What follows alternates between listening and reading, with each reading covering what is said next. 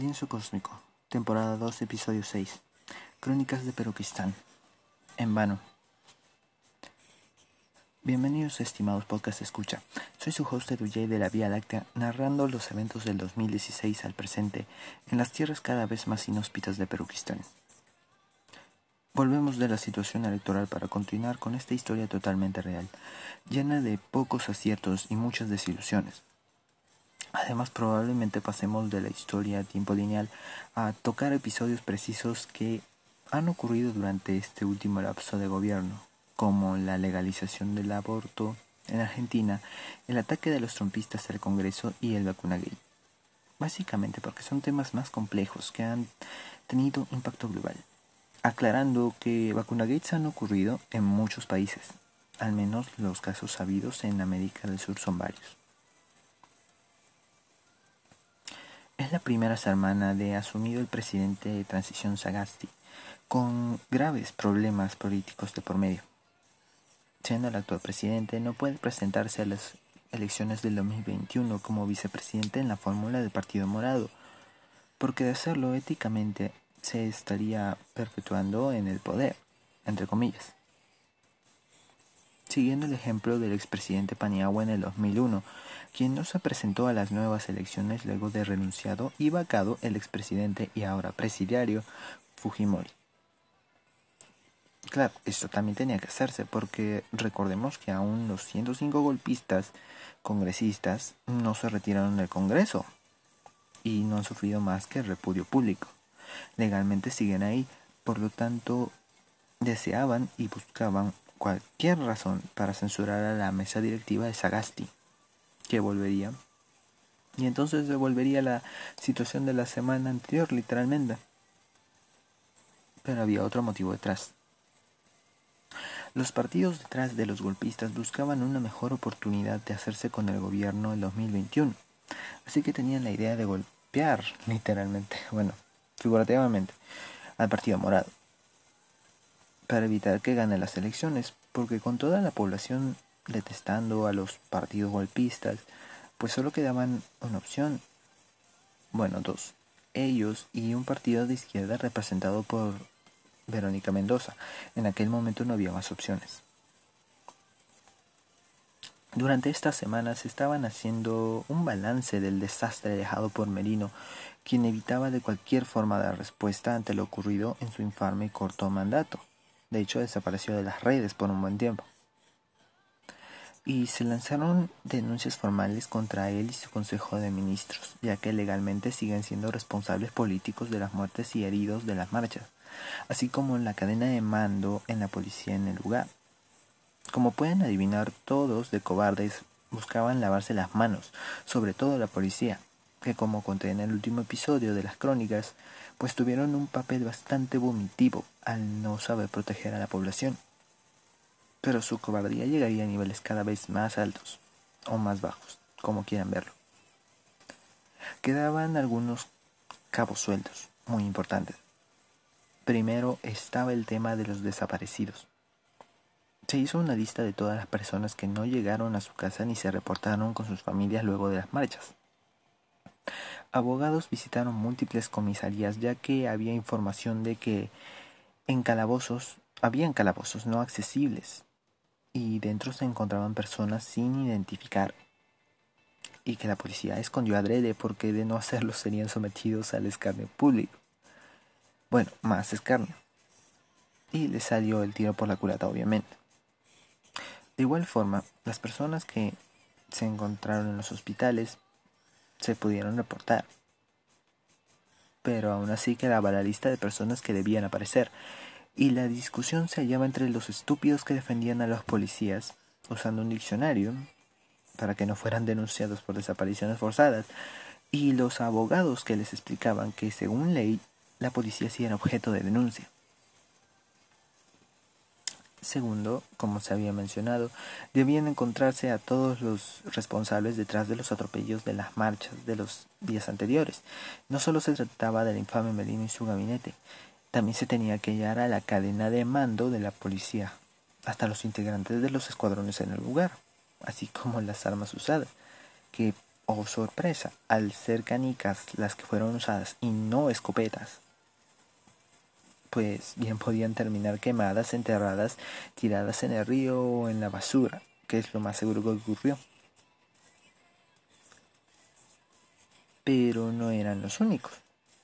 También la, la, Municipalidad de Lima debía responder ante su incapacidad por los apagones en la zona de plena, durante la manifestación, así como la casualidad de que las cámaras de seguridad que podían ayudar a identificar a los asesinos de Inti Bryan y hacer recuento de los hechos, pues no funcionaban en el horario de, de las mismas manifestaciones.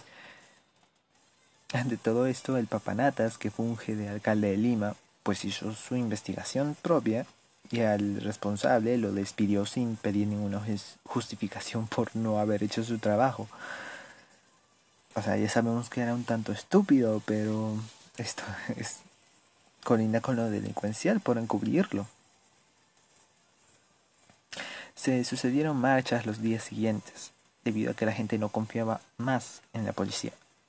Y se exigían cambios, además de que se seguía pidiendo por los desaparecidos. Eran manifestaciones por los fallecimientos y muchos más reclamos. Hablando de caer bajo, como la policía no se quedó de brazos cruzados y pues nadie les podía creer, se atrevieron a sacar en redes papeles donde indicaba que los fallecidos alguna vez fueron detenidos por haber cometido delitos. Pero de nuevo, ¿cómo le vas a creer a, a, ellos mismos, cómo vas a creer los papeles que ellos mismos pueden hacer. Es como creerle a un asesino que te muestra una nota hecho por el mismo asesino, porque la, la letra es obviamente de él, donde indica que la víctima se va a suicidar. No le puedes creer. Además de que si aún se hubieran cometido delitos, pues eso no significa que la policía tenga algún derecho de matarlos con qué desfachatez vienen acá a amedrentar a sus familias. Sobre todo porque ellos ya no pueden defenderse. y en sí, y en el colmo de la cobardía, cuando hubo gente que se hizo presente a protestar en las comisarías por estos actos, la policía utilizó personal femenino con guantes blancos para que evitaran desmanes estos son cobardes, pero más no poder. En las siguientes semanas se presentaron más denuncias. El gobierno de transición para evitar una reforma de la policía por la situación complicada que tenía y lo necesitaban, sobre todo en el tema de trato a la mujer. Eh, hicieron dos cosas puntuales. Pasaron a retiro a la cadena principal de mando basándose en una ley y sin dar más explicaciones y retiraron a la, la capacidad de control de presupuesto de las manos de la policía para que la administre un civil, eh, que sería un ajeno a la entidad. Claramente la policía no estaba de acuerdo ni nada feliz con la idea. Así que digamos que coincidentemente empezaron a aparecer reportajes en contra del ministro del Interior utilizando información que solo la policía tiene acceso más, o bueno, más bien tiene el acceso más rápido que los periodistas. Y de nuevo, cualquier pretexto era útil para al Congreso para deshacerse de la mesa directiva que hace de poder ejecutivo estos meses. Eventualmente, para evitar más problemas, pues renuncia al ministro, pero sin deshacer ningún cambio. Durante estos durante este tiempo se siente la cuchilla de los 105 golpistas que ante cualquier cosa quieren usar la moción de censura contra Sagasti. Lo usan por el tema de las policías, por el tema de la ONP, por el tema de las gestiones en el plan contra la pandemia y así sucesivamente. Es desafiante y exhausto para cualquier ciudadano preguntarse si al día siguiente habrá presidente y como ya se sabe, pues es posible que no lo tengan. Es en este tiempo donde también se hace más fuerte un tema que llegará a las elecciones. Es el cambio de la constitución de 1993. Para mis oyentes extranjeros, deben saber que la actual Carta Magna de Peruquistán se concibió durante el autogolpe de Fujimori, un hecho que de por sí ya es bastante cuestionable. ¿Cómo una democracia puede sostenerse con un documento a partir de un hecho tan horrendo, éticamente hablando? Pues siendo francos, tampoco es que la primera constitución francesa se hizo con las manos limpias, pero estamos en 2021, no podemos ser tan barbáricos. La gran discusión ya era algo sabido desde hace años. Es una idea principalmente nacido de la izquierda con el discurso del Estado neoliberal iniciado por Fujimori, que se dedica a explotar al Estado manteniendo a los pobres a raya y ayudando a los ricos. De nuevo, este es su discurso. y por supuesto, la derecha, a su vez, diciendo que el modelo económico actual es el que trajo más desarrollo y los resentidos comunistas quieren destruir al Estado. Bueno, de hecho, eso no lo dicen, pero no en público. Estoy seguro que en la gata suena bastante. Y cada uno tira para su lado. Aunque claramente uno ve un problema cuando ve que las personas se hipotecan hasta su casa para conseguir oxígeno, como en los últimos meses. Y eso es solamente los últimos meses, porque ya la situación era bastante grave, apenas pasando los primeros meses de la pandemia. Cuando se inició, solo había 100 camas de cuidados intensivos. Los bonos no llegaban a tiempo ni al total de la gente que lo necesitaba, además de que tampoco es suficiente para soportar un par de semanas, y la cuarentena tuvo meses. Las medidas financieras de rescate a las empresas fueron maldadas porque estas, las pequeñas, se vieron muy poco beneficiadas, sin ninguna explicación, y malgastadas porque se usaron para liquidar negocios y no mantenerlos, que ese fue el propósito inicial del programa hecho por el Ministerio de Economía. La pregunta es, ¿cómo es posible que el Estado que se había desarrollado, entre comillas, por 20 años, sin considerar el Fujimorato porque básicamente se estaba recuperando de la caída de los años 80, ¿Cómo era posible que este estado se desvaneciera en cuatro meses? Cuatro meses, y lo digo porque es a partir de agosto que reinicia sus actividades de forma más acentuada. Y bueno, es que ya lo necesitaba con urgencia. La respuesta de la derecha, por un lado, es tan ensayada que cualquiera diría que ya lo tenía mapeado y simplemente no hicieron nada al respecto. ¿Qué es la corrupción? que el Estado es corrupto, que para todo piden coima, y de hecho eso es cierto. Les puedo decir que hasta para solicitar cotizaciones de camiones de basura para las municipalidades provinciales sobredimensionan los precios.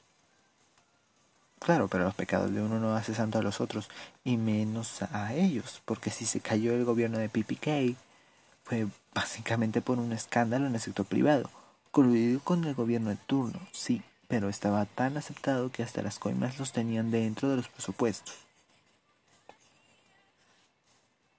Aunque si lo miramos desde otro punto de vista, es una respuesta tan hipa mundial de mis congeniality, mi simpatía, si entienden qué quiero decir. Que cómo será de vago que simplemente se queden en eso y porque listo, ya la corrupción está ahí. Y mientras se quede ahí pues todo seguirá igual. Pues no no no tiene por qué quedarse ahí. Y sí es demasiada corrupción todos aquí pueden decirme bueno más bien pensar que todos conocen un caso grave en sus familias en donde laboran en donde estudian hasta donde almuerzan y bueno se tienen que quedar callados porque sienten que es uno contra un millón de personas detrás. Pero cambiar la constitución resolverá algo de ello. La gente pro cambio de constitución cree que sí, ya que piensan que las acciones mercantilistas de Fujimori, como aniquilar las empresas estatales, permitir el ingreso masivo de, transporte chatarra, la proliferación de universidades que engañan a sus estudiantes por la calidad nula de bueno, educación, valga la redundancia. La incapacidad del Estado de proveer servicios médicos como particulares y un largo etcétera, pues creían que todo ello estaba respaldado por la creación de la Constitución del 93. Pero pasan varias cosas a su vez. Por ejemplo, la derecha está feliz con lo que había obtenido a pesar de que no cumple, no se cumple con el modelo económico descrito en la Constitución y solo se han aprovechado de las ventajas que Fujimori les dio en su momento y que han querido mantener a costa de los derechos ajenos, como los laborales. Y hablando de ello, regresando un poco al relato, la atención política nuevamente se elevó cuando se volvió a discutir los derechos laborales del régimen agrario, un tema postergado, postergado por décadas como siempre, hasta que estalló en noviembre, cual efecto dominó por las marchas de noviembre. Lamentablemente hubo otro fallecido por perdigón en la cabeza y solo por marchar. Jorge Muñoz Jiménez de 20 años. A diferencia de las marchas de noviembre, hubo periodistas que captaron los momentos precisos en los que la policía usaba escopetas. La imagen llegó a las noticias internacionales al punto que tuvieron que pedir resguardo al periodista que lo había tomado porque lo habían amenazado y lo habían fustigado.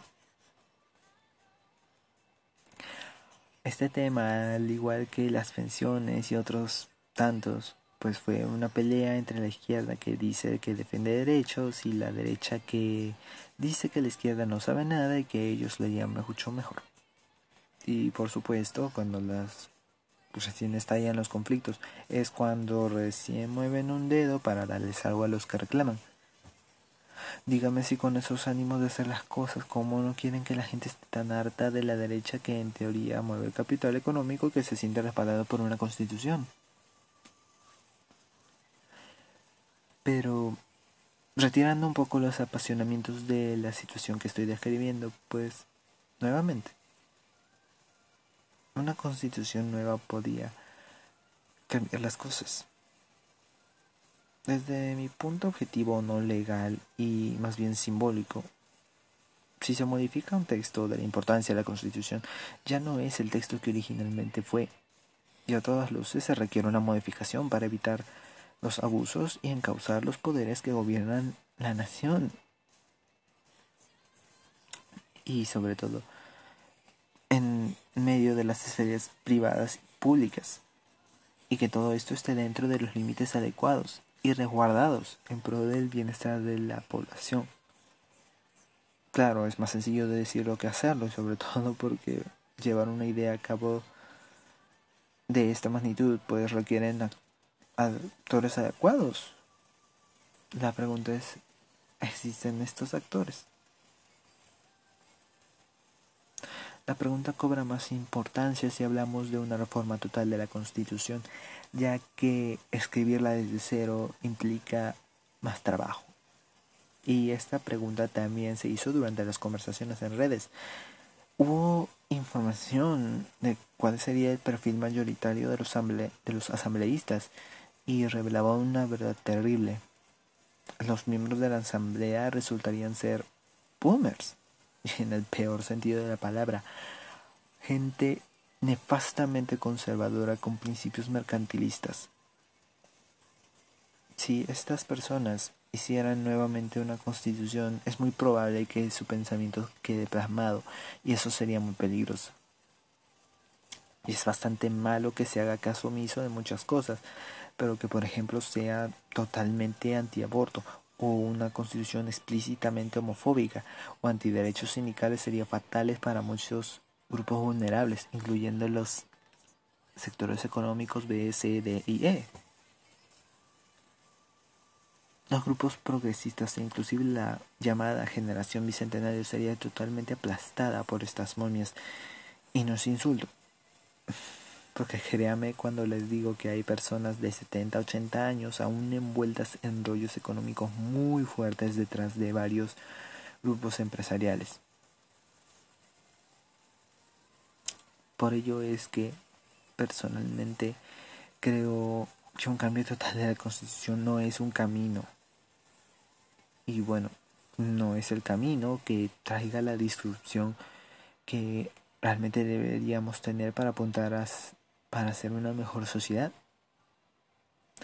Es realmente lamentable, en especial porque Los políticos que actualmente tiene Perukistán son un, son un conjunto de cerdos arrogantes, arribistas, con una ambición desmedida. Y no son una pequeña cantidad.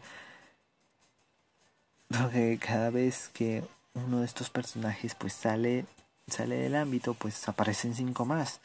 Es terrible. Volviendo a los golpistas y a su y al, cuento al recuento. Aunque en este escenario es tan cíclico que se reduce a A. Sale denuncia cualquiera. Un congresista de los partidos golpistas amenaza o manda la moción de censura contra la mesa directiva y ponen al gobierno de transición. Todos hacen escándalos y creen que el pueblo está para aguantarle sus estupideces. Se echan para atrás porque saben que no tienen apoyo. Y así has pasado por los meses, los últimos meses.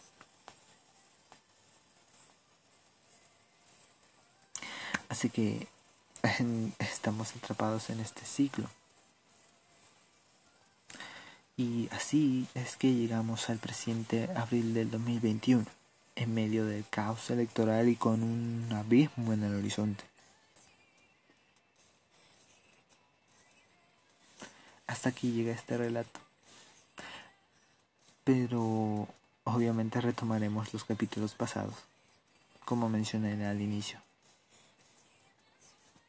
Soy su host Edu de la Vía Láctea, relatando desde el agujero negro que es Peruquista. Thank you